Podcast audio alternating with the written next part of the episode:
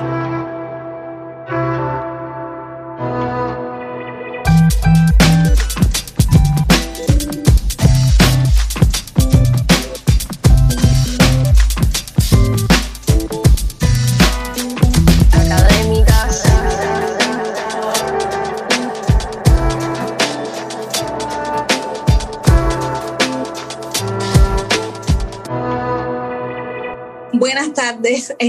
más aquí en el espacio académica que convoca eh, Instar.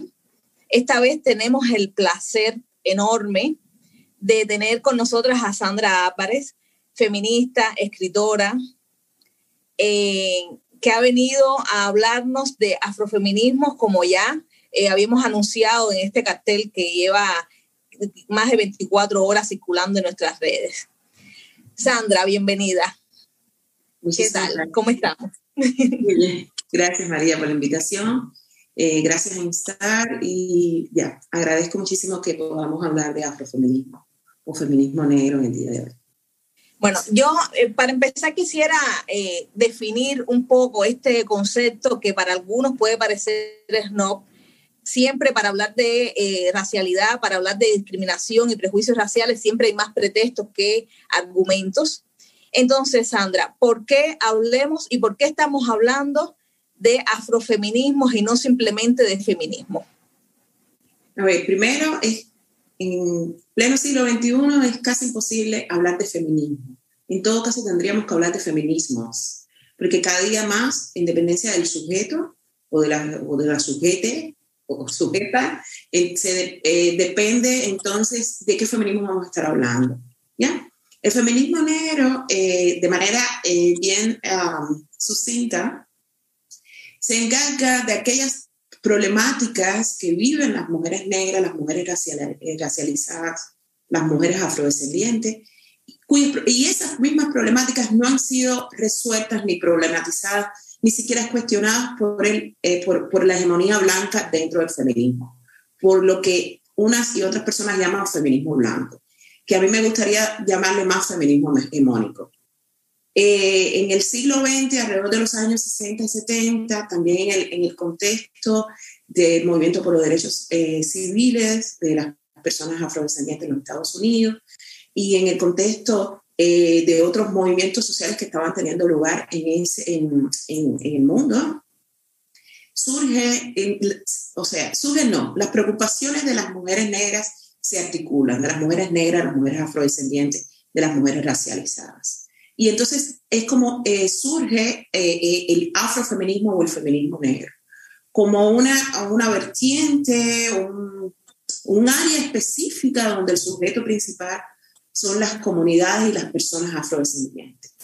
eso tiene varias explicaciones. Una de ellas es que el patriarcado como sistema de organización social no es universal. Aquello que dijo el feminismo y que siempre estamos repitiendo, el patriarcado, el patriarcado, el patriarcado, no en todas las sociedades, no todas las sociedades son y han sido patriarcales, o sea, el patriarcado no es la única, el único tipo de organización social que ha existido.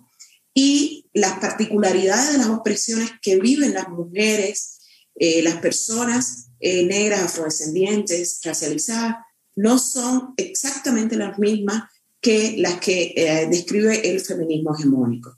Para el feminismo hegemónico de los años 20 eh, en Cuba, años 20, 30 y 40, una preocupación era eh, salir a la calle, o sea, tener puestos de trabajo, entrar en, en, las escuelas o en las universidades, cuando para las poblaciones afrodescendientes las preocupaciones eran otras, o para las poblaciones negras en aquel entonces el término afrodescendiente no era válido. Em, entonces, es, eh, eh, entonces, es como que particularizar en, en, en, personas específicas que además tienen una voz que no hay que dársela, sino que no las tomamos, porque además participamos en las guerras de independencia de nuestros países. Eh, em, contribuimos a, a, la, a, la, sociedad, a la historia a la pedagogía, a la ingeniería, a la arquitectura, a diferentes ámbitos a lo largo de, eh, específicamente del siglo XIX, eh, siglo XX. Entonces, no habría por qué eh, subsumir nuestras em, demandas, nuestras acciones a un, a un, feminismo hegemónico que se preocupa, como te decía, por en, aquellos momentos. Hoy son otras las preocupaciones en que las mujeres pudieran heredar, por ejemplo. Hablemos un poco, eh, has tocado varios puntos que me gustaría ampliar, o sea, son gavetas que vamos a estar abriendo constantemente durante esta hora de conversación. Pero hay un primer punto que me gustaría para organizarnos un poco y que eh, ante la novedad que puede haber para algunas de las personas que se conectan a estar para escucharte hablar eh, y para verme a mí siendo curiosa, yo me gustaría que hiciéramos un poco de historia qué ha sido de las mujeres y de la historia invisibilizada de tantas mujeres en Cuba, negras, afrodescendientes o racializadas, que han eh, contribuido ya sea a la ciencia, a las ciencias sociales, a las luchas también emancipatorias, no solamente eh, de la independencia a modo macro, sino a la, a la independencia de las mujeres, a los movimientos de mujeres feministas, que bueno, no es una historia de hace 62 años, hay, hay historia de un siglo eh, de luchas eh, feministas en Cuba. Ya. ¿Pero te estás refiriendo específicamente a afrofeminismo o feminismo? Afrofeminismo, afrofeminismo, perdón. Ya. Yo eh, me ha tomado un par, un, par de años desarrollar una especie de sistematización sobre este asunto, porque a mí también he tenido a lo largo de estos casi 20 años de activismo muchísimas preguntas y, y y según la historia oficial, la revolución hizo a los negros personas. Cuando sabemos que tenemos una, eh, hemos tenido una participación importante en las luchas de independencia y en todas las áreas del saber. Entonces, yo sistematizando esta información, por ejemplo, y con la ayuda de historiadores como pueden ser Michael Colón, persona aliada, como puede ser Alejandro eh, Fernández Calderón, hemos estado haciendo como una especie de continuo. Eh, me gustaría destacar la, creación de los clubes femeninos y la migración cubana en los Estados Unidos, eh, que había clubes que eran formados específicamente por mujeres negras.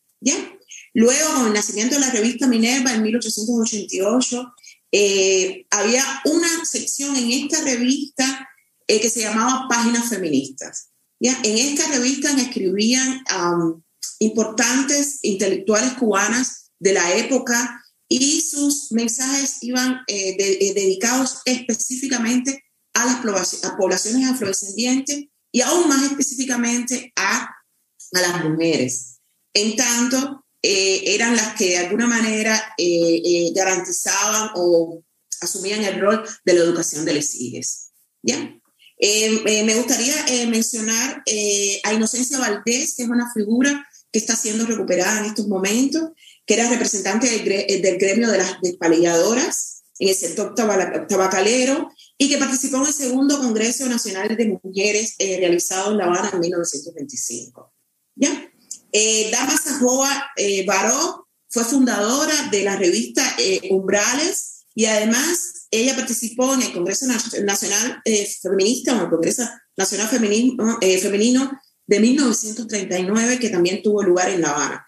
Y ella eh, editó una revista y fue la primera mujer que dirigió una imprenta. Me gustaría hablar también sucintamente de Ana Echegoyen de Cañizares. La doctora eh, Ana eh, era doctora en pedagogía y la primera campaña de alfabetización que se hizo en Cuba la, la organizó esta mujer en 1956. Y cuando se habla de campaña de alfabetización en Cuba, ¿de cuál se habla? De la que se realizó después de 1959, o sea, 60-61, y que eh, tuvo a la cabeza Fidel Castro. Sin embargo, de esta eh, pedagoga casi no se habla, casi no se dice. En la revista... discúlpame que te interrumpa, solamente para comentarte una cosita.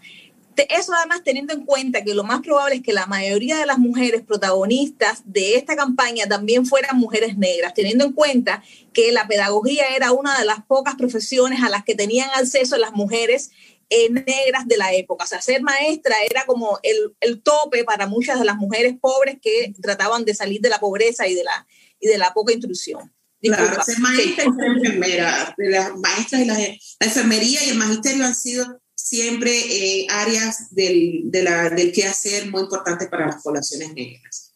Ya, como bien has dicho.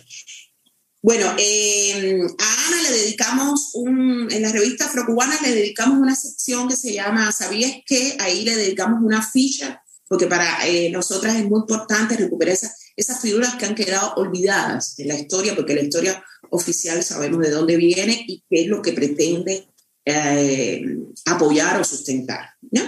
Luego, yo soy una em, ferviente eh, seguidora de la obra de Sara Gómez, le dediqué mi tesis de maestría y sé, estoy consciente de que Sara jamás se, se, autotituló feminista, entre otras razones porque en el momento en que, Ara, eh, que Ana, que Sara hace su, su obra, en los años eh, mitad de los 60 o finales casi de los 60 y principios de los 70, eh, la palabra feminista no era muy bien acogida en Cuba, sabía, sabemos qué significaba uh, eh, burguesa, o sea, estaba muy relacionada con la burguesía, entonces la, la palabra feminista no era eh, muy acogida. Sin embargo, en el seno de esa revolución social, es, Sara pudo hacer una obra, hasta el día de hoy, algunos de sus documentales se prestan para análisis de todas, desde todas las áreas del saber, no solo desde el cine, sino también desde las ciencias sociales, la, sociología, la psicología, eh, los estudios socioculturales y demás. Em, se conoce de Sara de cierta manera. Sin embargo, hay un documental, hay dos documentales muy interesantes. Uno que se llama Mi aporte, eh, en el cual Sara habla del aporte de las mujeres a esa revolución social. Y hay un, un documental que hace Sara sobre el embarazo y el parto, donde ella se autofilma a sí misma eh, en las consultas y pariendo. ¿ya? Y ese, eh, para, desde el punto de vista del cine, de la teoría del cine, es un, eh, apuntaría hacia el feminismo. ¿ya? Seguimos recorriendo el papel de las mujeres negras, de las profesionales e, intelectuales negras, Después viene un salto bien grande en, en esta especie de continuum que he podido eh, hacer, y es la, la, mm, el libro Bellita Sencillamente de Daisy Rubiera, que gana una mención, llega a ser finalista del Casa de las Américas de 1997, y que es un libro que ha sido editado en español, en inglés, en alemán por muchísimas universidades y editoriales eh, del mundo. En el, alrededor del año 2005-2006, hay en Cuba, salen en Cuba varios blogs. El blog de María Matiato, el blog de eh, Yasmil Silvia eh, Portales y sale mi propio blog. Y los tres blogs son eh, realizados, gestionados por tres mujeres feministas. Em, yo no puedo decir exactamente si en el momento en que Yasmín hace su blog se reconoce como feminista negra. Sin embargo, eh, Yasmín es una, es una mujer con conciencia racial que eh, ha estudiado además muchísimo las relaciones de género y las relaciones raciales. De Lalita sí puedo decir que era una mujer eh, feminista negra, que además obtuvo más adelante un premio, un libro que todavía es inédito, eh, hablando sobre el afrofeminismo cubano, el premio Casa de las Américas, en el año 2012 creo, por ahí, ¿ya? O 2013. Eh, em, que ella titula su, libro Y las negras que, porque está todo el, todo el tiempo eh, em, peleando con ese eh, feminismo hegemónico. Yo tengo que decir que en el año 2005 yo inicié una maestría en estudios de género en la Universidad de La Habana, la primera maestría que existía en Cuba, y en ese momento no, hicimos, no se sabía nada del feminismo negro en Cuba. Yo tuve que ir a leer a las originales en inglés y en francés, eh, para poder acceder a ese conocimiento, al feminismo negro propiamente dicho. ¿ya? Eh, en el, alrededor del año 2012-2013 se funda en, Cuba, en Cuba el grupo Afrocubanas, que es el resultado del libro Afrocubanas, que fue compilado por Daisy Rubiera y por Inés María Matiato. Es la primera vez que escritoras eh, y artistas negras escriben y muestran sus obras sobre sí mismas. El año pasado salió la traducción en inglés, de, en inglés, en idioma inglés, de este libro, porque sigue siendo un libro eh, vigente. En el libro se recuperan figuras como puede ser eh, Tania León, que acaba de, la, la, la, música que acaba de ganar el Pulitzer, eh, se recupera a Isilia Saldaña, la, la, escritora y traductora, se recuperan varias figuras y también se habla de las mujeres contemporáneas. En el mismo 2012 se, se funda la, a ver, el capítulo cubano de la red de mujeres afrodescendientes eh, del Caribe, de América Latina y de la diáspora, cuya sede principal está en, en, Nicaragua y que eh, en Cuba eh, son, es dirigida por um, Gisela Arandia y por Norma Guillar que a la vez Norma también es quien funda una sección dentro de la Sociedad Cubana de Psicología, CERES, cuyo uno de los temas principales también tiene que ver con el racismo, la discriminación racial y la, y la negritud. Em, siguiendo en, esta, en, este, no sé cómo llamarle, análisis. Digamos una cronología. Ah, una cronología. Eh, en el 2016 sale, sale a la luz el libro Vendiendo el Silencio, también coordinado por el Grupo Afrocubano. O sea, este Grupo Afrocubano publicó dos libros. Y, em, afrocubanas y emergiendo, del silencio, que es un libro escrito entre, o compilado por Daisy Rubiera y por Oilda Evia Lanier, que es una investigadora académica, eh, profesora de la Universidad de La Habana, que lleva muchísimos años trabajando sobre esta temática. En el año 2017, la dramaturga Fátima Patterson, que además es una mujer afrofeminista que le dedicó una obra eh, a Mafifa la campanera, eh, un personaje interesantísimo, la única mujer que por muchos años tocó la campana en la Conga de los Hoyos, que es ese es un rol que siempre se le adjudica a los hombres. Y Fátima escribió una obra sobre, este, sobre esta persona, lo sea, la convirtió en personaje. Y Fátima gana en el, en el 2017 el Premio Nacional de Teatro. Eh, bueno, lo más reciente que tenemos es la, la mm, profesora universitaria Yuleidis Almeida, lleva varios años eh, realizando un, un, programa de formación, curso, seminario, como le queramos llamar, sobre afrofeminismo, en el cual, por supuesto, están invitadas las personas independientemente de, de su eh, color de la piel, identidad racial, independientemente de su género, para formarse y saber de qué va el, afrofeminismo. El afrofeminismo, como, como, lo conocemos hoy en Cuba, es bastante joven bastante, bastante, o sea, como lo conocemos eh, mundialmente, es bastante joven en Cuba. Hasta hace muy poco, las feministas se situaban, aún siendo feministas negras, que tenían un programa eh, bien marcado o, o, en, o, en, conexión con el, el racismo, la discriminación racial y la negritud. Aún así se seguían situando como feministas hasta que hace aproximadamente dos, dos, o tres años hubo una reunión en La Habana y se sentaron muchas de ellas a conversar sobre esta temática. A partir de ahí, hay muchos, eh, o yo diría muchos proyectos, yo estoy haciendo, recopilando esos proyectos para que las personas sepan de qué, uh, de qué va la cosa, quiénes son las personas que están haciendo ese tipo de activismo, porque una de las cosas que siempre se dice es que las personas negras estamos como que sentadas mirando el mundo pasar sin hacer nada y que levanten, se hagan cosas porque no han hecho nada y se les ha dado todo, cuando no es cierto. Es parte, no, es que eso es parte del discurso racista que se promueve eh, para silenciarnos y para invisibilizarnos. Y eh, indiscutiblemente esta zona tuya de la conversación nos lleva a hablar de interseccionalidad. disculpe, interseccionalidad. nos toca.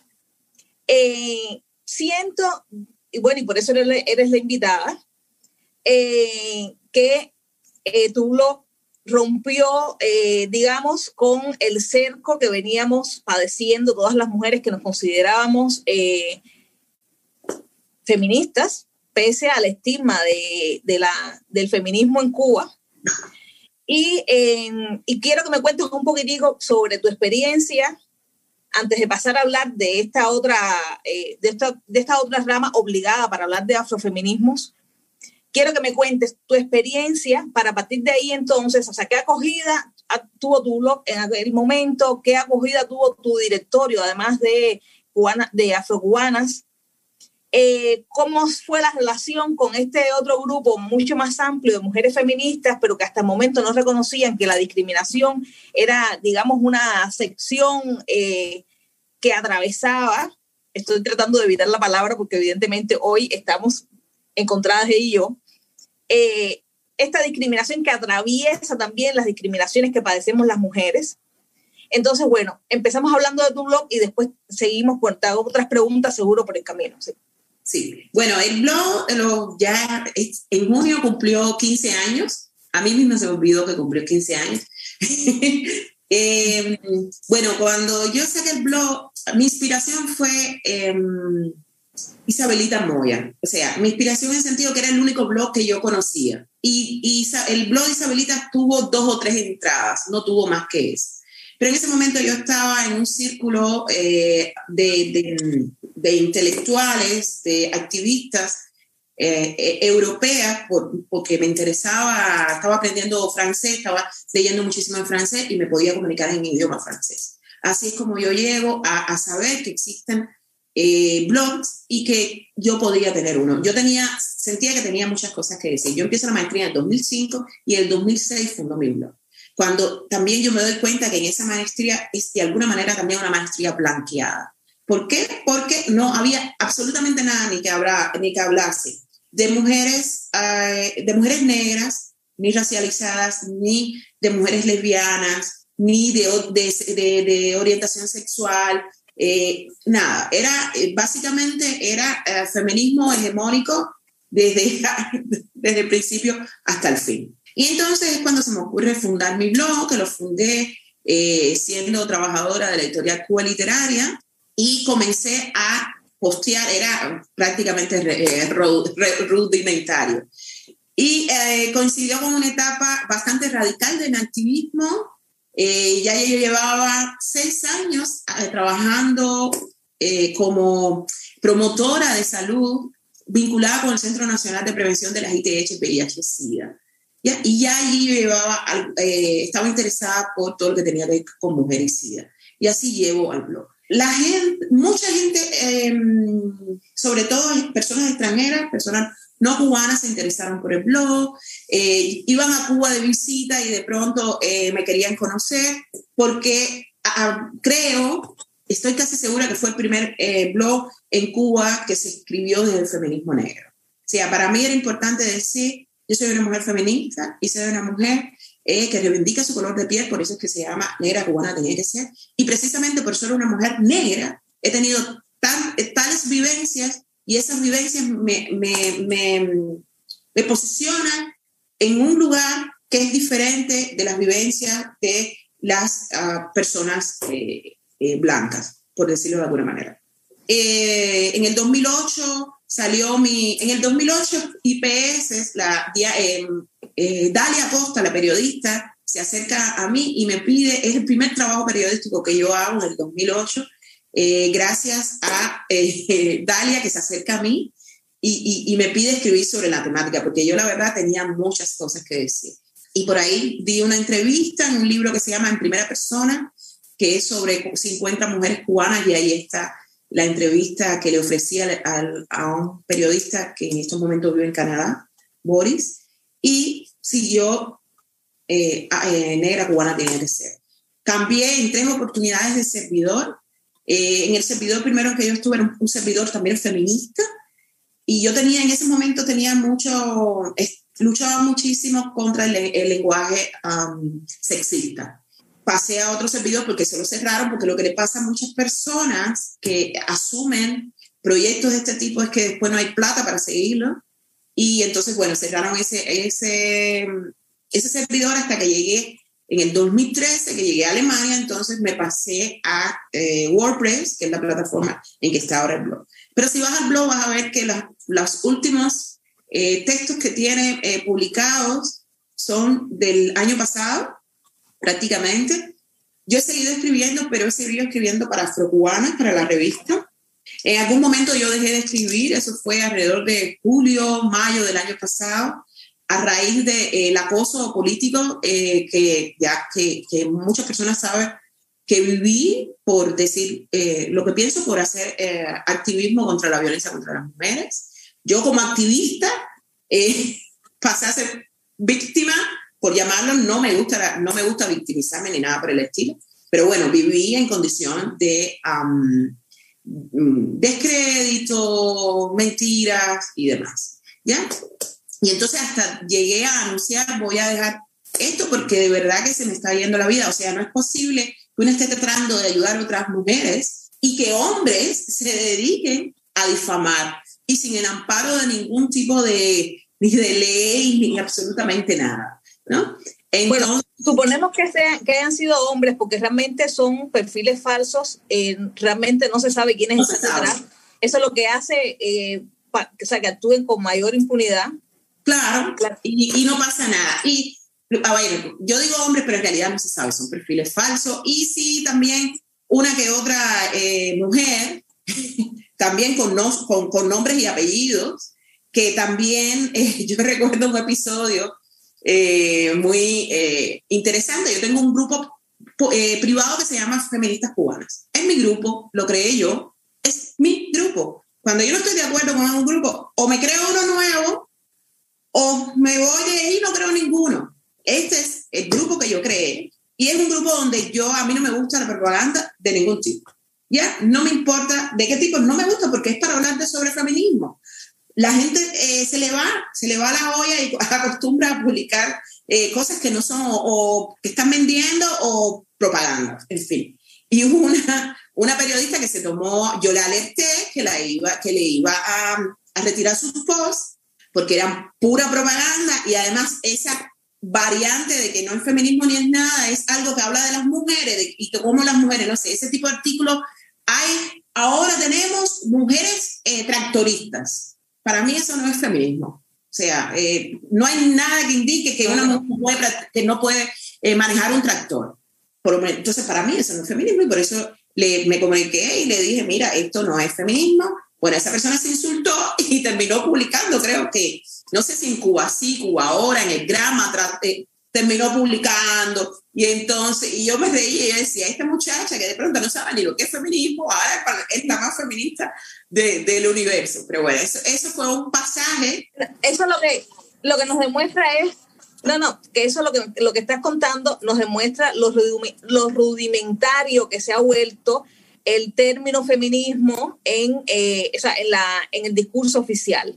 Yo creo que de alguna manera, no solamente tu blog, eh, sino otros espacios que se han ido fundando y de que seguro que quiero que me hables ahora mismo, em, han empezado a dinamitar esa, esa cosa elemental de que ser eh, feminista es salir de la cocina, sin tener en cuenta, por ejemplo, la doble jornada de trabajo que al final son situaciones de violencia, al final no son situaciones de violencia que vive la mujer en, en, la cotidianidad. Eh, entonces, por eso empiezo con el, la pregunta de que definamos qué cosa es afrofeminismo, ¿no? Eh, un poco haciendo la especificidad dentro de los feminismos que, que sabemos que, que, existen, que están ahí y que con, el que convivimos, pero que em, están minados por estos discursos que para mí son más eh, de política que de feminismo en sí mismo, ¿no? Claro, yo hace ya un tiempo, yo tuve, yo he pasado por todas las eh, olas del feminismo, por llamarles de alguna manera, y seguiré pasando, porque no hay nada dicho que tiene que ser así o tiene que ser asado. Y en algún momento puse feministómetros de esto, esto, esta persona es más feminista, esta persona es menos feminista. Ya no lo hago, pero lo que sí tengo es claro qué es lo que yo no considero un acto feminista, más allá de que la persona lo considere o no. ¿Ya? Es lo que yo, eh, es mi, mi, propia visión del asunto. Con esta vara no mido a nadie, me miro a mí misma y trato de ser consecuente con eso. ¿Ya? Entonces... Dos, dos detalles ahí. Mm. Dos detalles ahí. Uno, ¿Qué es no ser feminista para Sandra? Y como lo personal es político también, quiero saber cuál ha sido el recorrido de Sandra Álvarez dentro del afrofeminismo. Em, a ver, ¿qué es no ser feminista? Una pregunta bastante complicada. O sea, para mí, o sea, para mí como mujer feminista, voy a hacer, voy a, eh, te voy a decir algo muy íntimo y que, sé que puede despertar eh, suspicacia y demás. Para mí como mujer eh, feminista, mujer cis feminista, para mí me es muy difícil consumir productos cárnicos. Muy difícil. Entonces, aun cuando la gente, eh, y la gente me critica, yo no critico absolutamente a nadie, nadie puede decir que yo le haya dicho algo porque consume productos cárnicos, pero yo no los puedo consumir, porque para mí es un, trasfondo político, o sea, es la opresión de otra especie. ¿ya? Y, y, y, para mí eso es, si yo consumiera eh, productos cárnicos, yo dejaría inmediatamente de ser una persona feminista. Para mí, con eso no estoy diciendo que quien consuma productos cárnicos no lo sea. Yo estoy diciendo yo, Sandra Álvarez, ¿ya? Y te decía que yo dejé hace ya un par de años o más de un par de años de poner eh, ese feministrómetro a, a las personas, porque cada cual es responsable de lo que hace y cada cual escoge sus propias luchas y, sus ideales, ¿ya? Y además, porque hay muchas personas aliadas que están en ese proceso de transición. Por un par de años también me dediqué, venía un, algo, una sección ahí en mi Facebook que yo le llamaba la escuelita, donde trataba de dialogar con estas personas que están en transición y de aportar a eso. Hasta que me cansé porque también eh, las personas activistas se cansan de estar, se cansan de estar eh, alando o, de hacer esa labor educativa. O sea, necesitamos que venga alguien más joven o que no esté tan cansado y nos sustituya porque es, es una tarea que es eh, encomiable, es una, una, tarea bien grande. Eh, la otra pregunta que me hiciste era, eh, mi, bueno, yo cuando todo lo que ha pasado en mi vida tiene que ver con el afrofeminismo. Desde que dejé de ser una persona heterosexual a, a, tener relaciones con mujeres, relaciones íntimas, amorosas, con mujeres, desde eso hasta lo que tiene que ver con el consumo eh, de productos cárnicos, por ejemplo. Todo ha pasado por ahí. Hay, hay cuestiones que ya no tienen punto, eh, o sea, que no tienen vuelta atrás, y hay otras cuestiones que eh, para, para, el escenario cubano son, cuestiones que todavía cuesta, cuestan un poco de, de, de trabajo. Por ejemplo, el matrimonio igualitario. Yo misma creé hace unos años, el, año 2013, 2014, creé una página que se llamaba Por el Matrimonio Igualitario Cuba. Y esa página la desactivé, la página de Facebook, fue la primera sobre esa temática en Cuba. Y hace 14 eh, días desactivé la página, o sea, mi, mi función, mi, la que quiero es eliminarla. Y porque cada día estoy en más eh, contradicción con el matrimonio como institución. ¿Ya? Eso no quiere decir, o sea, hace poco yo lo ponía en mi Facebook. Sabemos que lo necesitamos porque hay personas falleciendo sin que su pareja les pueda acompañar porque no están casadas. Hay hijas que no pueden disfrutar de un padre o una madre porque esas personas no están casadas, se separaron y el, el, y el, la, el, ¿cómo se llama? El régimen de visitas no favorece a la otra persona porque no aparece como el padre, la madre de ese hijo. O sea, es cierto que a las personas se les está yendo la vida sin poder tener una vida plena porque no hay derechos que da el matrimonio. Pero el derecho como, el, matrimonio como institución es, es para abolirla, porque crea, primero crea eh, diferencias entre unos y otros seres humanos y porque además es la base, en muchas sociedades es la base del patriarcado. En, en las sociedades que tienen una organización patriarcal, el matrimonio es, una base, es la base del patriarcado. Sin embargo, este es un debate que todavía no tiene lugar en Cuba, que la gente no lo ve posible. O sea, yo tengo eh, eh, un par de compañeras con las que siempre estamos hablando de esto, pero más allá de eso, y además es como que muy, muy heavy que la gente se está dejando la piel para que en Cuba haya matrimonio igualitario, porque todo el, el, el movimiento este de, de conservador, evangélico, y demás, está dándole duro y estás posicionando el concepto este, que es el mal concepto de, ideología de género.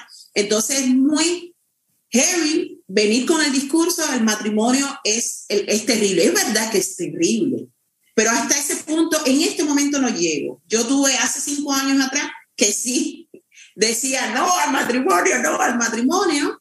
Y eh, me parece que se puede usar de manera, uh, de manera disidente también el matrimonio. En muchos países eh, se usa para que dos personas del mismo sexo se puedan casar y una de ellas puede obtener la nacionalidad o el visado o el no sé qué para quedarse en el país. O sea, también se usa para infringir de alguna manera esa eh, heterosexualidad obligatoria, esa norma heterosexual en algunas sociedades. Entonces, pero es un debate que todavía no tiene mucho lugar en Cuba. Es como el debate de la apropiación cultural, no tiene lugar en Cuba. ¿Ya? Que, que la, apropiación cultural es un debate que importa en cuanto a la discriminación y, y, el racismo. Es sustantivo. Sin embargo, es un debate que es difícil posicionar en Cuba porque quien no tiene Congo tiene Carabalí, porque el asiago cubano, porque la revolución nos hizo personas. Entonces, todo ese, ese imaginario fundado sobre la base de que todos somos lo mismo. Ese color cubano, que claro, todos somos seres humanos, pero hay seres humanos que hasta el día de hoy viven, en condición de opresión y hay otros seres humanos que viven, que oprimen a nosotros, a, los otros seres humanos. Ya, pero eso es un debate que no, que no tiene ningún, que, que, todavía no ancla en Cuba. Como también el debate de, que se da mucho en los Estados Unidos, en Europa, en Brasil, este que tiene que ver con la, desde dónde se habla. O sea, yo como mujer cis tengo un poco que decir de la, em, al lado de una mujer transgénero cuando se está hablando de transgeneridad, cuando se está hablando de personas no binarias, porque yo soy una mujer cis. Y eso queda claro en Europa, en Alemania, en Brasil, en, en los Estados Unidos, en Cuba no, en Cuba una persona, eh, o sea, te pueden hacer una mesa para hablar del pacto y son todos hombres los que están hablando del pacto. Así es. Entonces, muy bien que estén hablando del pacto, pero están hablando de la visión que tienen ellos del pacto. No están hablando desde la visión que puede tener una mujer, para o no para. Mujer cis, mujer, eh, yo cuando hablo de hombre estoy hablando de hombre cis, ¿no? Mujer cis, mujer trans, hombre eh, trans que también eh, eh, pueden parir. ¿Ya? O sea, es como que son debates que todavía no llegan a Cuba y que han estado, como yo como feminista negra sí he pasado por ahí, quizás porque tengo otras fuentes, quizás porque por la experiencia de vida, quizás también por, por, la, por la lesbiandad o la tortillerancia, no sé. Siempre tengo preguntas de este tipo eh, y tengo un par de compañeras que les agradezco, ellas saben quiénes son, que les agradezco mucho poder conversar y, debatir sobre estas temáticas. Eh, bueno, has atravesado eh, con, esta, con esta pregunta varios puntos. Una, la disidencia que, que, implica en Cuba defender un constructo social tan machista como el, como el matrimonio y que aún así es, es bandera exigir una, una, un, un matrimonio igualitario aun cuando sea una construcción eh, machista, es una manera de disidencia. Has hablado de eh, la apropiación cultural el año pasado, no sé si recuerdas que hubo todo un debate alrededor de los pañuelos, de los turbantes y de cómo celebrar el, el Día de África. Sí, claro, yo participé del debate. Por eso te lo recuerdo.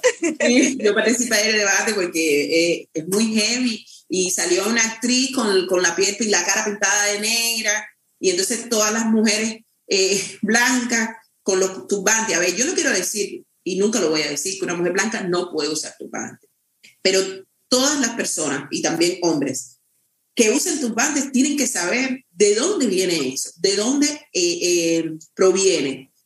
Y si usted tiene un mínimo de decencia, usted no se lo va a poner. Yo tenía una blusa mexicana preciosa, bueno, digo mexicana porque faltándole respeto, porque son de muchísimas culturas, yo no recuerdo exactamente de qué cultura era, aquí toda bordada, y regalé la blusa.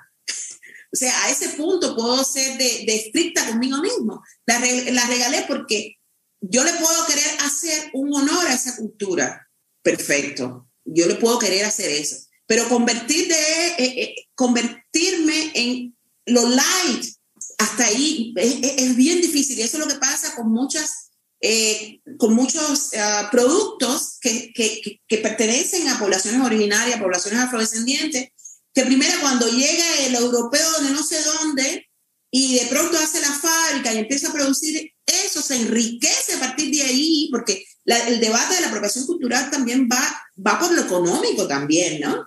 Que las poblaciones originarias venden ese producto que además hecho con sus manos preciosos en dos dólares y entonces ese producto te lo encuentras en Sara, en no sé dónde, no sé dónde, por 30 y 40 euros. Si de los 40 euros le dieran 38 a las poblaciones originarias, yo le compraba a Sara 5, pero es que no es el caso. Ese dinero va al, de a un capitalista, más capitalista que todos los capitalistas. Entonces, y ese es un debate que no tiene lugar en Cuba, el de la apropiación cultural. Y, y sí fue muy feo, porque entonces la gente en Cuba, eh, había, yo cité el libro Bufo y Nación de, de Inés María Machiato, lo puse como más de 20 veces en los comentarios porque es un nivel de orfandad también, o sea, en Cuba, una intelectual cubana como María María Machiato desmembró el teatro bufo, porque la gente decía, bueno, pero el teatro bufo, y el, negrito, y entonces que el negrito que era muy inteligente, léase el artículo. Yo sé que no está bien mandar a, leer a las personas y cada día eh, elimino más eso, pero es que el tiempo es finito y si usted no sabe, usted diga, mira, no me lo he leído, gracias, como yo me toca decir mucho, gracias por pasarme esa información, pero no vengas a discutir de algo eh, de lo cual no tienes ni idea, ¿no? Y los activistas nos cansamos mucho de, así, discutiendo con personas que, que, no, que no quieren aprender o que no tienen idea algo así. También comentabas en esta, en pregunta que, en la que incluiste muchísimas cosas como si fuera un ajiaco justo, ese concepto de ajiaco, de eh, aquí todo el mundo es igual, que son imaginarios de la construcción eh, étnica de Cuba, pero a partir también de personas blancas con determinadas eh, posiciones dentro de la sociedad que tuvieron la posibilidad de estudiar desde la otredad a los grupos, eh, a los grupos africanos, distintos grupos africanos que eh, fueron conformando la cubanía, ¿no? Entonces me llama mucho la atención como esto también puede de alguna manera eh, ser la base de lo que estamos hablando hoy, ¿no? En, aquí en, entre nosotras, de afrofeminismo. ¿Cómo tú como mujer, y cuando digo tú, digo cualquiera que nos esté escuchando, eh, como mujer puedes construirte tu propio auto, eh, tu eh, afrofeminismo a partir de que el activismo tiene una dosis de individualidad y que cada quien lo genera y lo practica desde su experiencia. ¿Cómo puede contribuir o no esta construcción en el imaginario de qué cosa ser cubana, de qué cosa ser negro o negra en la sociedad cubana a la hora de ser activista? ¿Cómo? ¿Cómo crees, cómo crees Sandra, que puede contribuir esto? ¿O o, quitar un poco a nuestros sí, Para mí, en este pleno siglo XXI, eh, son lastres. O sea, todas estas frases eh, que hablan de una supuesta unidad y que todos son lo mismo, son lastres y lo que esconden atrás es un racismo eh, en el ideario de las personas, pero que, que, llega al racismo estructural, porque entonces después te, te justifican por qué en el ballet hay solo dos personas o tres o cuatro, las que sean, que hayan llegado a primerísimas figuras siendo personas negras y te lo justifican con que eh, los huesos o las, las, se me olvidó la palabra, no son... Las extremidades, la, las coyunturas. No son flexibles, las coyunturas no son muy flexibles, eh, o algo así. ¿No? Entonces, detrás de ese imaginario, ese imaginario no sale de la nada, ese imaginario sale de instituciones, de eh, de un racismo estructural que reproduce la discriminación. Entonces, para mí esos son lastres. Para mí en este momento yo estoy en un debate conmigo misma con relación al nacionalismo. Claro, no me puedo ir del contexto porque el contexto de Alemania y el contexto de Cuba son diferentes. Cuba luchó por su independencia. Y sí es cierto que ha luchado eh, eh, por su independencia contra España y contra todo lo que no sea Cuba, precisamente. O sea, siempre distanciándose del otro. El concepto de cubano, prácticamente, yo no soy un especialista en, eso, yo estoy, las ideas que me, sobre las que me estoy debatiendo, siempre se ha construido de cubanías en contraposición con algo. ¿Ya? Sin embargo, aquí en Alemania el, el nacionalismo es muy mal visto.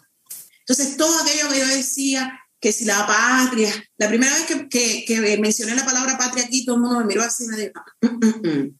es más, cuando conciencia racial es súper feo decirlo. O sea, son, y así uno va aprendiendo. O sea, es súper feo porque tiene atrás un, un, un, componente un poco raro. Claro que el contexto de aquí es diferente por el, lo que sucedió, el nazismo y demás. Sin embargo, para mí sí me ha situado como mujer migrante, me ha quitado eh, esa preocupación que yo tenía con relación a, como mujer migrante y en estos momentos con pocas posibilidades de pisar Cuba nuevamente, me ha quitado aquello que yo decía, si no voy a Cuba me muero. Mira, Sandra, no te mueres nada. ¿Ok? No te mueres nada. Porque eh, eh, es, claro, es que yo viví años estando aquí en medio y me decía, si no voy, si no piso ese malecón. Y hace poco puse en mi muro, hay muchos lugares con un cielo tan azul como aquel cielo.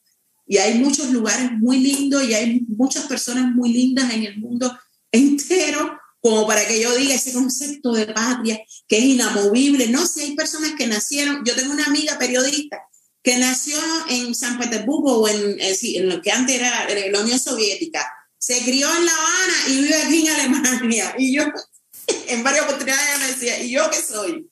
¿Entienden? Entonces, cuando las familias donde se hablan tres y cuatro idiomas, entonces es como que hay conceptos que tengo la sensación como que se convierten en, en demasiado pesados cuando uno ha salido de esa bipolaridad, porque además en Cuba muchos conceptos se construyen con esa bipolaridad, o sea, si no, si no estás con la revolución, estás contra la revolución, si no eres, em, eh, no sé, contrarrevolucionario, revolucionario, eh, y es muy difícil porque la vida no es de polos, la vida realmente no es de polos, es de, yo hoy pienso que, que, que no sé, pienso eh, estoy comiendo eh, eh, alimentos biológicos, pero mañana a lo mejor no, y decido, esto de, los, de, la, de la etiqueta biológica es un robo y lo hacen solo para que uno pague más dinero. ¿Quién sabe?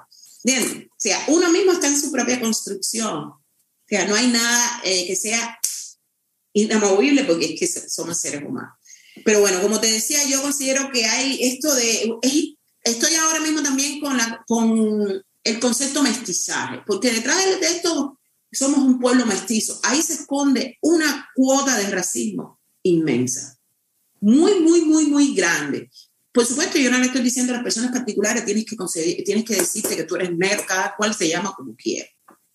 Pero eso de estar em, constantemente haciendo mención del mestizaje cuando sabemos que la supremacía tiene un color y que la opresión tiene otro, o que la, la, supremacía tiene un color una clase social, un, un género y demás, y que la, las personas oprimidas tienen otro. O sea, a estar hablando de mestizaje como la solución de eso, entonces somos un pueblo mestizo. ¿Un mestizo? ¿Mestizo?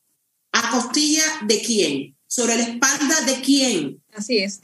No, lo, lo, interesante es que, bueno, esta, esta conversación que debiera tener una segunda parte, ojalá alguien nos esté escuchando, eh, eh, me responde un poco la pregunta que quería hacerte al final para cerrar y es de qué hablan las mujeres feministas, de qué, de qué se puede hablar cuando se habla de afrofeminismo. Creo que se puede hablar de todo. Vamos a darle un espacio para un par de preguntas que han estado haciendo eh, las personas que nos han estado viendo y que tienen mucho que ver con lo que estás hablando ahora. Por ejemplo, Danielito Tritri nos pregunta, que, eh, dice, ¿la patria está fundada por hombres blancos en Cuba? Esa es la primera pregunta de Danielito Tritri. Ha hecho varias. otra es relacionada con el matrimonio, eh, que no encuentro ahora, porque ha hecho, hay varios comentarios, o sea, tenemos eh, como fieles eh, aquí acompañándonos a Lázaro Ayón, a Martadela, a Juan Antonio Madrazo, por supuesto, ellos deben estar muy interesados en el tema, claro. porque esta es parte de esta es parte de su lucha diaria. A Marta María Ramírez. Besito, mamá. Y, entonces, y encuentro la segunda pregunta de Danielito Tritri. Dice, apropiarse de las instituciones del patriarcado no es alguna manera de destruirlas. Ha hecho dos de Danielito. Bueno, según, eh, bueno, podría ser, pero yo no creo que nos podamos apropiar de ellas, porque el, el patriarcado o quienes detentan el poder no nos regalan. O sea, y alguien dijo que las herramientas del amo no nos sirven para destruir la casa del amo. O sea, no nos sirven. Te sirven para conocer cómo funciona la casa del amo. Del amo. Sí, puede ser. Pero para destruirla, no, porque tienes que tener tu propio proyecto de casa y tus propias herramientas. O sea, ese es un debate que tengo con una amiga muy querida, muy querida, muy querida, que es el debate de la inclusión con el debate de, yo le llamo virar la tortilla. O sea, virar la tortilla sería otro sistema de organización y la inclusión. O sea, cuando yo, mujer negra tortillera, estoy pidiendo que se me incluya, es casi como un, yo no sé ni cómo llamarle, eso es imposible, porque ese sistema es de por sí racista y es heterocentrado, es sexista y es misógino. Y yo estoy pidiendo que se me, que se me incluya en ese sistema que es opresivo, opresor. Entonces, ese es el, el discurso de la inclusión. Es, yo en estos momentos me lo estoy cuestionando muchísimo, porque yo no quiero que me incluyan en esa mierda que sigue discriminando porque sí te da el matrimonio igualitario, ok, sí, el matrimonio igualitario. Pero al lado del matrimonio igualitario hay muchísimos otros derechos. Al lado, ni atrás ni adelante, al lado. Justo al lado. Entonces, ese sistema opresor te da el derecho cuando lo quiere, como lo quiere. Mire, en Cuba va a haber un referendo, aun cuando la constitución dice que, que no, que todos somos iguales y que no hay discriminación, va a haber un referendo. ¿Por qué no hacemos un referendo para el matrimonio heterosexual? Ah, porque el matrimonio heterosexual existe. ¿Ya? Entonces, ese es ¿Qué hacemos, Danielito? Eh, ¿Nos incluimos en eso que sabemos que está podrido o viramos la tortilla completamente?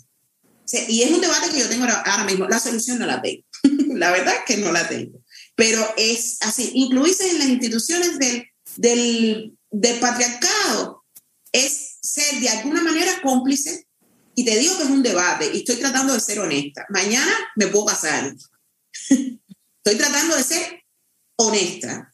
Eh, sin embargo, es un debate que en Cuba es muy difícil de tener.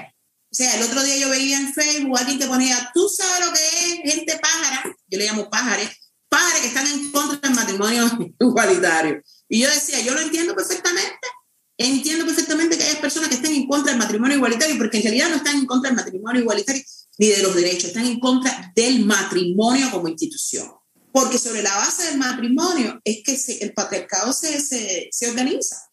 ¿Cuál fue y que además no, que no nos distancia mucho del tema feminismo, afrofeminismo y todas las eh, ataduras que hemos tenido como negras y como, eh, y como feministas, ¿no? Y como mujeres.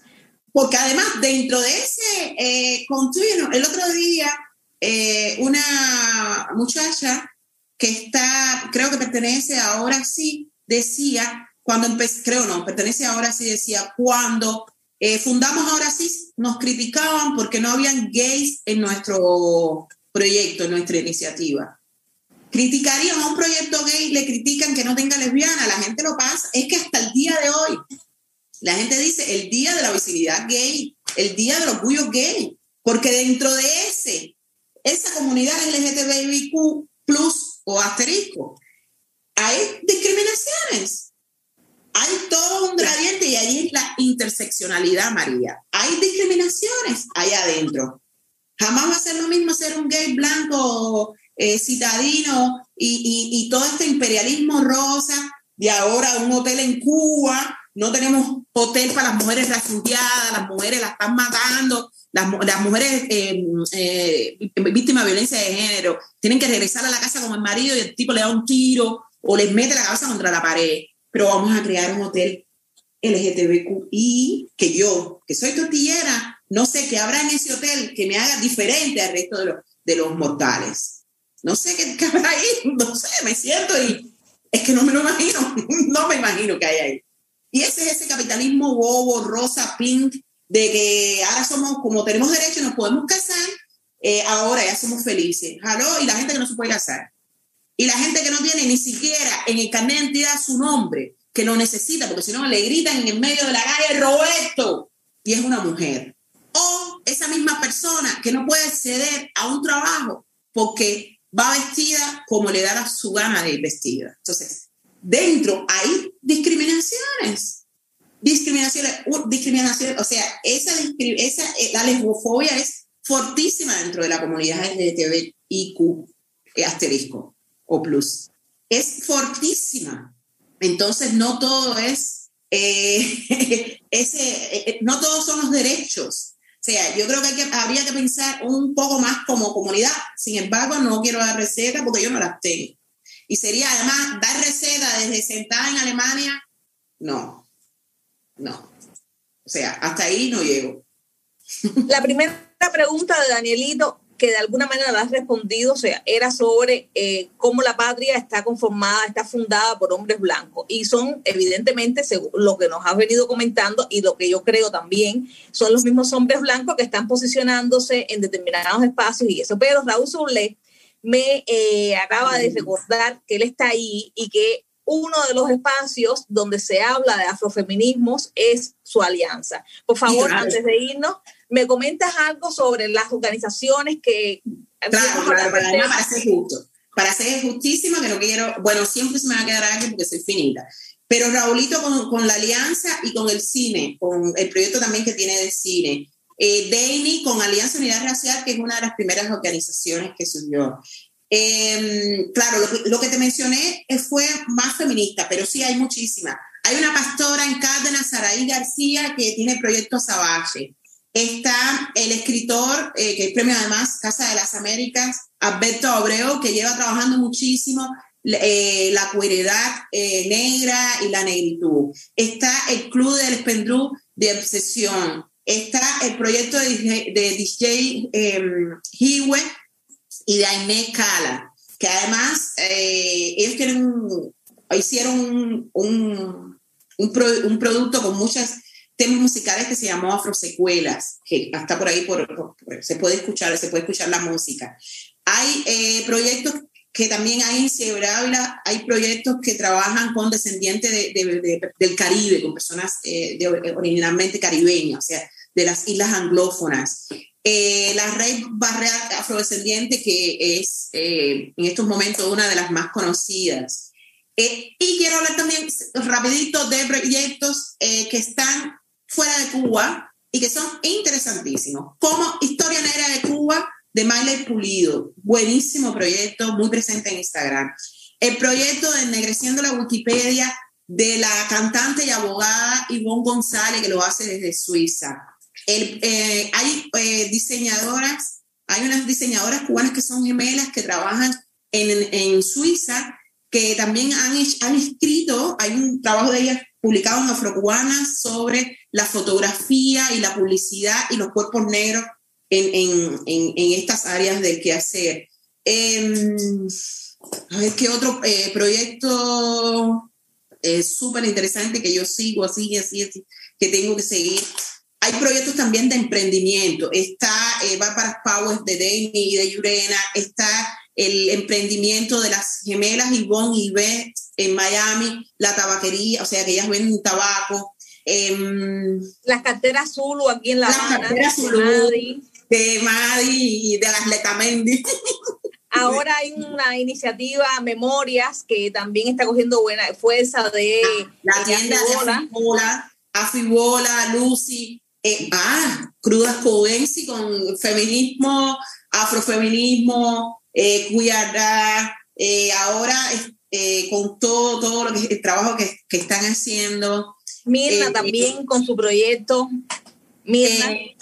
Mirna con, ah, ¿cómo es que se llama? Casa, Mirar, Toma, Casa Tomada Mirarte. Casa Tomada Mirarte. Nosotros, que es el proyecto que fundó Nancy Cepero junto a Fibola y Diarenis Calderón, que ahora eh, eh, Nancy no está más allá. Ah, Nancy tiene, sigue con su obra, ah, em, con su arte plástica desde Perú. O sea, porque una eh, de las cuestiones importantes, rapidito sobre el directorio de afrocubanas, es que el directorio de afrocubanas incluye también a cubanas que no están en Cuba. Porque en Cuba, como tenemos esa bipolaridad, los que están en Cuba y los que están, los que están fuera de Cuba. ¿ya? Siempre ha funcionado así y hay muchas enciclopedias, eh, diccionarios y no sé qué, que incluyen prácticamente solo personas que están en Cuba. Y fuera de Cuba se está haciendo muchísimo también eh, contra el racismo y la discriminación racial en Cuba.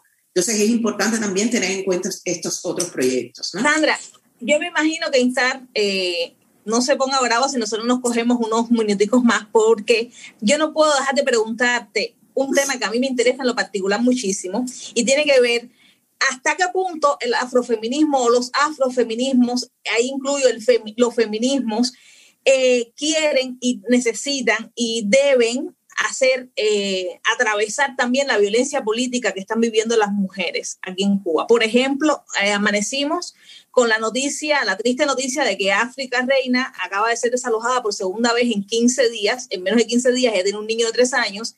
Y, y yo creo que de alguna manera que nos empecemos a posicionar también como feminismo, aun cuando el feminismo ya es una posición política, empecemos a hablar también de estas mujeres, es saludable, creo yo, porque además casualmente siempre es, son mujeres eh, pobres, son mujeres negras, son mujeres eh, que están en situación de vulnerabilidad.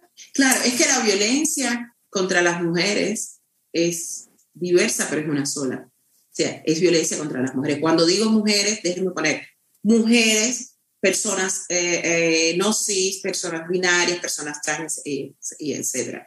Es una sola. Entonces es muy difícil de entender que eh, a una persona que además tiene un hijo se le saque por, por, por, violencia política del lugar, del techo. O sea, y, y, y, sí, como tú decías, muchas veces son personas negras. El debate sobre las coleras. ¿Quiénes son las coleras? Las coleras son básicamente personas negras, mujeres negras. Entonces, de pronto, la colera, que además es un resultado de la escasez de, de, la escasez que hay en el país. Entonces, de pronto, el enemigo o la enemiga es la colera, cuando la colera es tan, es el resultado de eso, no quiero usar la palabra víctima, pero sí es el resultado de toda la dinámica, de una dinámica más compleja. Y las coleras en, en su mayoría son negras. Entonces, ¿qué vamos a hacer con las coleras? Vamos a, a meterlas todas presas y entonces las cárceles se siguen llenando de personas negras, porque las cárceles en Cuba, eso es, eso es ciencia constituida. Las cárceles en Cuba están superpobladas de personas negras y las universidades están superpobladas de personas blancas. Ahí no lo digo yo, ahí están los estudios. Eh, hay, un, hay un reportaje de mm, Alma Mater y están los estudios de Mayra Espina sobre pobreza, color de la piel y demás. Ahí están los estudios. entonces, la, la violencia política en un país como Cuba es heavy. A mí, yo lo decía el otro día en mi Facebook, a mí me está recordando lo que está sucediendo ahora mismo en Nicaragua con las feministas. Compañeras que tienen que abandonar el país porque si no, Daniel Ortega, o sea, Daniel Ortega y su esposa, que es la vicepresidenta, o sea, ¿qué cosa es eso? O sea, y eso está sucediendo ahora mismo. Y ahora mismo está sucediendo en Cuba que hay feministas que están a favor de los mítines de repudio sea, yo puedo tener 25 mil millones de diferencias políticas como las tengo con personas que militan en Cuba en la llamada disidencia. Pero un mitin de repudio, años 80, ¿no? Porque es que eso no aporta al país. O sea, la conciliación nacional, no, eh, la reconciliación o la conciliación no va a venir por un mitin de repudio. Entonces, a mí me duele y una vez, yo creo que tú viste el post que yo puse una vez que yo decía, que me llamaba la atención que en los mítines de repudio había muchas mujeres negras. Y tú fuiste una de las personas que, que, que respondí, respondía, o sea, la respuesta yo me la sé, pero a mí me duele. Me duele porque es los oprimidos contra los oprimidos. Es, es el mismo ejemplo de las personas que son migrantes y después no quieren que más migrantes lleguen al país. Es exactamente lo mismo. O sea, los oprimidos contra los oprimidos.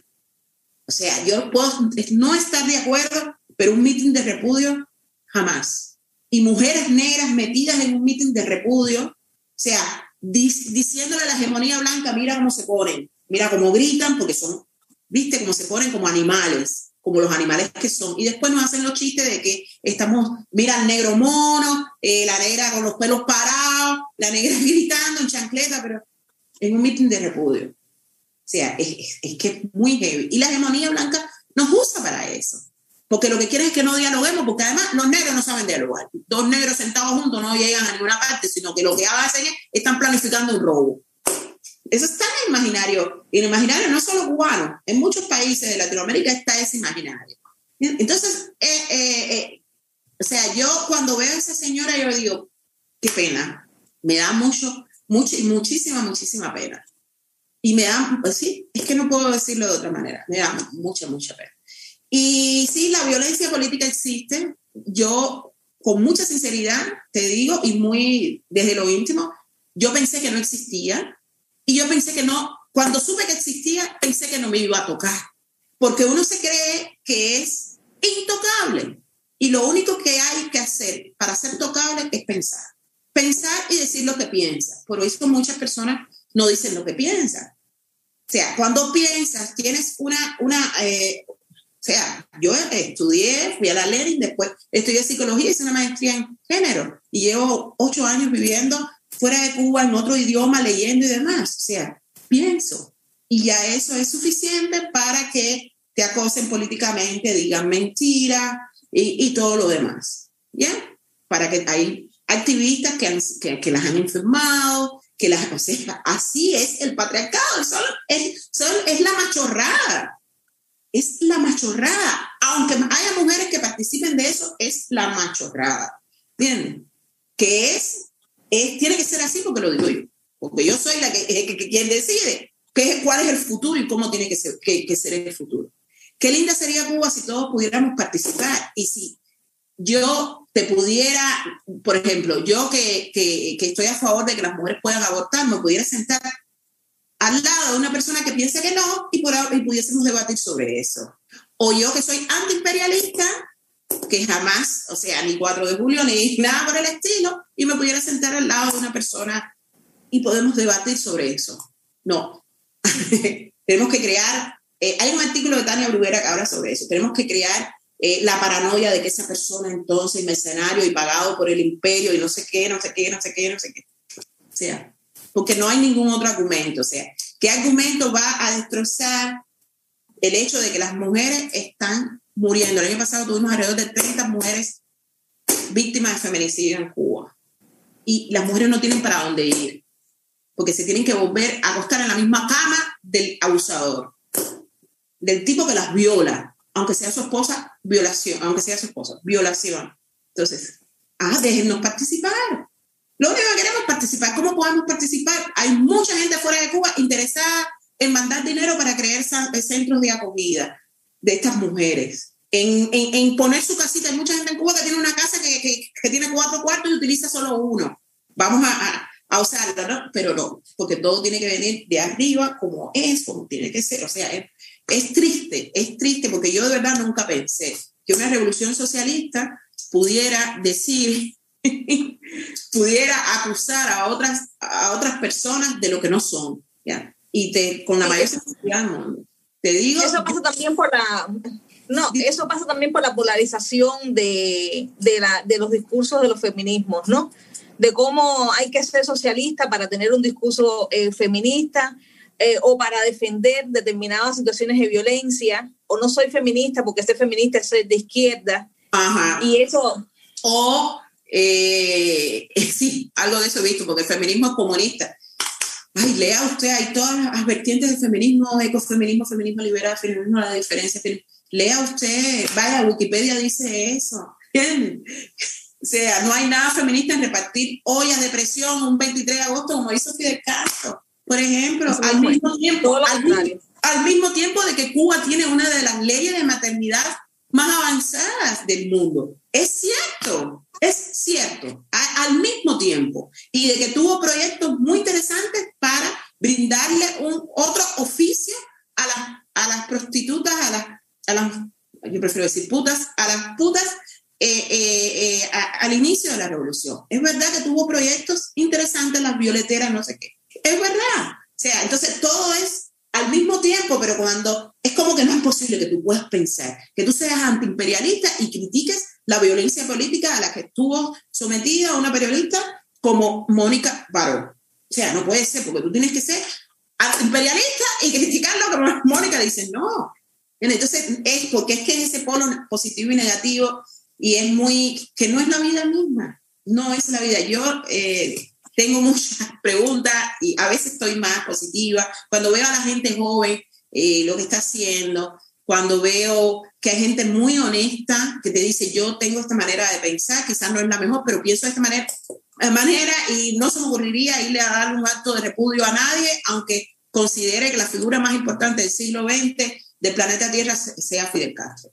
Y, no, y, y, te dicen al mismo tiempo, no voy a ir a dar un, un, de repudio. Entonces, ya, a veces tengo la sensación de que Cuba es un país secuestrado, a veces tengo la sensación de que Cuba es un país muy, muy adelante, muy, eh, con, hace poco el debate sobre las vacunas, esa gente de las vacunas estudió con nosotros en los preuniversitarios, son, son profesionales de puntería que estarían en las mejores universidades eh, o en los mejores laboratorios del mundo, trabajando y ganándose un, un salario digno para poder mantenerse. ¿ya? Pero entonces esos polos, y esos polos no se juegan solo desde Cuba, se juega también desde fuera de Cuba que tienes que situarte en un polo estricto, porque si no, recibes críticas así muy, muy directas, ¿no? Muy...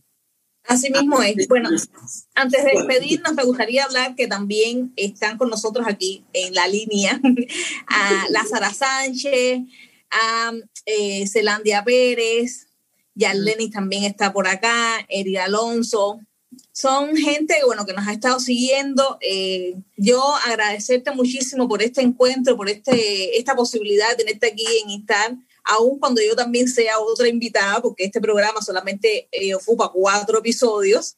Eh, por tu sinceridad, creo que mm, sí, realmente como que hemos tenido una conversación así como muy sincera, muy, de, muy orgánica, muy desde adentro, sin tenerle demasiado miedo a las palabras, que es lo que ocurre por lo general cuando se habla de, racismo, cuando se habla de feminismo, cuando se habla, cuando se habla de lo que hemos estado hablando, ¿no? De, de qué es ser cubano, de cuál es tu experiencia, y eso se agradece siempre. Se agradece muchísimo eh, que si no abordamos todo lo que queríamos, al menos nos hayas puesto a pensar en todo lo que necesitamos empezar a pensar, en cómo y la tremenda necesidad que tenemos los cubanos de, de ampliar nuestros horizontes para que los, las, las, peleas que tengamos que echar en un futuro y las que tenemos que estar ahora sean los lo más democráticas y lo más amplia posible.